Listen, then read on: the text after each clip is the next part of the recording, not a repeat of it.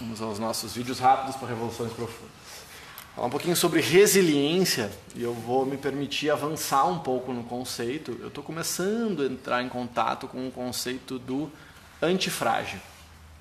Tá? Uh, que tem um livro, quem, quem indicou foi um amigo meu lá da Argentina, Lúcio Pablo Martínez, um dos melhores demonstradores das, das nossas técnicas orgânicas do mundo. Fantástico que um estudioso, karateca também, enfim, tem, nós temos várias, várias uh, conexões. E eu não li o livro, ele está programado para o nosso ano que vem, esse livro, mas fui atrás um pouco do conceito. Por que, que é resiliência? Tá? Vamos, vamos, vamos voltar para o colégio um pouquinho. Tá? Lembra da lei de Hooke? Lembra da, alguma... Se eu falar em lei de Hooke, lembra de ter ouvido isso? Não. A lei de Hooke é a lei da resistência elástica, ou da resiliência. O que, que é isso? É a capacidade, imagina uma mola, ou um arco e flecha, que um corpo tem de. Ah, lembro, a engenheira, se eu mentir aqui, me ajuda, tá? foi, é, foi faz muito tempo, né? Agora fez sentido. Ah, então a capacidade que tu tem. A mola é o exemplo clássico, tá? Pega uma mola que tu tem de esticar esse corpo, essa mola, e a capacidade que esse corpo tem de voltar à sua forma original, sem perder as suas características fundamentais. Se tu passa do ponto de resiliência, é como, é uma roupa, né? laceia, né? então uma borracha. É um, um, quem já nunca, quem nunca estendeu, né? Estendi o pé aqui, passou do ponto, passou da resistência elástica, passou da resiliência e aí não volta mais. Aí, ou passa do ponto, rompe ao ponto que não volta à forma normal, ou rompe mesmo, né? Ah, então eu tive uma ruptura de alguns, algumas fibras musculares. Então essa é bem resumidamente a lei de Hooke. A capacidade, né? Tem uma conta matemática, que essa eu não sei, não, não me lembro. Né? Então arco e flecha é isso, né? Tu puxa o, a, a, a, a corda do arco, e a resiliência está na corda e no arco, tu puxa, puxa, puxa. O máximo da força da flecha vai, ter vai ser o máximo do limiar da resistência antes do arco estourar, teoricamente. Aí a gente já começa a fazer relações com a nossa evolução. Né? Ah, então a gente precisa chegar ao limite para evoluir, para ter o máximo de potência? Pela conta, sim. Agora, se tu passar um pouquinho, história. Agora, tem valências, né? Como a, como a nota musical, né? Uma, do violão.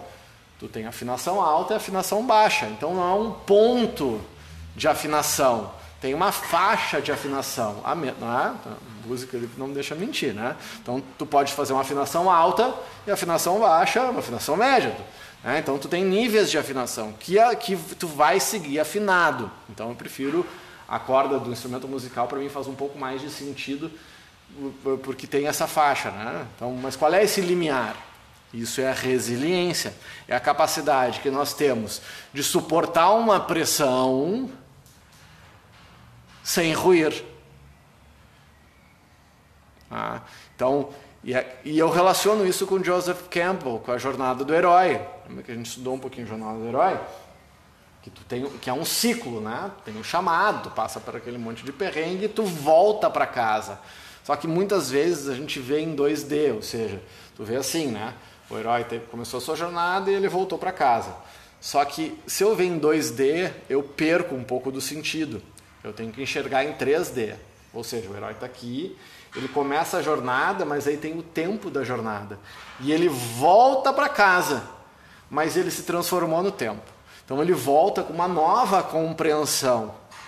Ah, então, depois que tu teve essa compreensão, tu volta. Quem viajou e morou fora sabe, tu viaja quando tu volta, tá tudo igual. Mas tu tá diferente.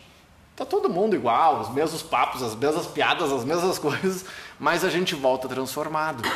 Então a resiliência tem um pouco disso. Tu vai, tu te transforma, tu lança a flecha, tu gera uma ação, tu gera resultado e quando tu volta, você mudou.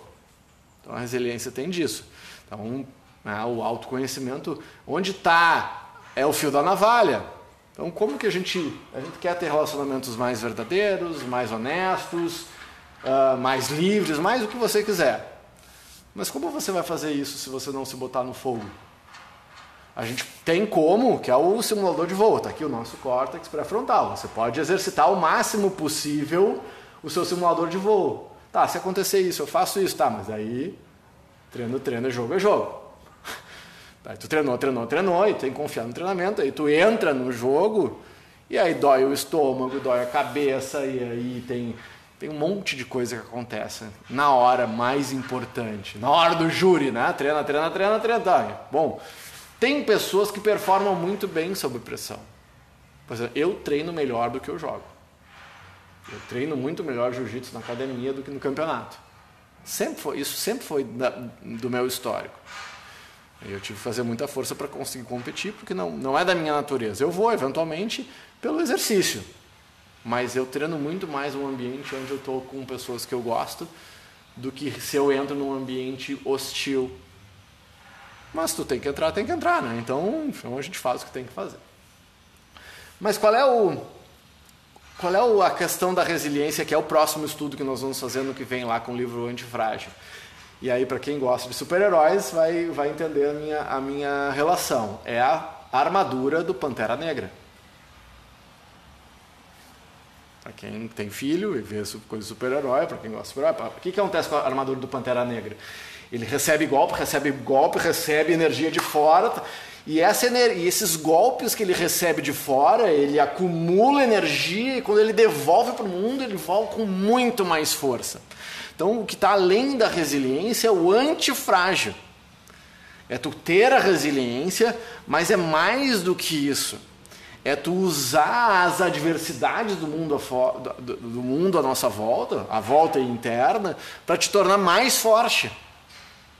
É, o é, é, a, é a técnica, bem simplicisticamente aqui, de inovação que a gente usa hoje. É o stage gate, lá erra fácil, barato e aprende o dobro. Então tu não precisa já apostar all-in do poker, né? não precisa botar tudo na primeira vez. Mas tu te testa, olha, isso aqui deu, daí tu te fortalece, aí tu vai te fortalecendo. Então tu te coloca, te coloca nas frias, mas te coloca nas friazinhas, não precisa ser na fria master, né? De uma vez só. Vai te colocando a prova. Olha, essa situação normalmente deixa ele desconfortável. Ah, não quero ir porque eu vou ficar desconfortável. Mais um motivo para você ir. Porque, porque o, nosso, o nosso corpo, e a, é, nós somos muito infantis. O nosso cérebro reptiliano, o, o nosso mamífero, ele quer, é, é, é Freud, é se afastar, é, é, buscar o prazer e se afastar da dor. Então, se, vai, se for depender só de se afastar da dor, vai chegar um ponto que a gente não faz mais nada, porque a vida dói. Ah, é isso, está respirando, está oxidando. Respirou, oxidou, não, não tem o que fazer. Então é uma questão de como a gente se coloca. Então eu ainda não estudei a fundo isso, esse conceito do antifrágil. Vou estudar. Mas o Robert Greene fala sobre isso lá no Maestria também. Não adianta. Para conseguir conquistar a maestria, você tem que dar o leap, né, o Indiana Jones, o leap of, faith, o leap of faith. Tem que dar o passo rumo ao desconhecido. E isso é desconfortável. É a, é a iniciação do abismo que o Indiana Jones fez, o Indiana Jones e o cálice sagrado. É confortável? Dificilmente é. Mas tem outro caminho? Tem, voltar para trás. Bom, aí. Ah, mas eu quero tudo, eu quero evoluir. Tipo assim, eu quero emagrecer, mas eu quero continuar comendo tudo que eu como. Um, ok. tudo bem. Você tem todo o direito de querer isto, mas, né? É, é. Então aí tá essa história. Então não adianta, né? Eu quero fazer a prova em abril. Mas o, esse curso tá, mas ah, tudo bem. Aí, aí tem que tomar uma decisão e fazer as pazes com ela de preferência. Muito bem, vem comigo. Quem não veio, de regra, né? Não sabe o que, que vem depois. Falou.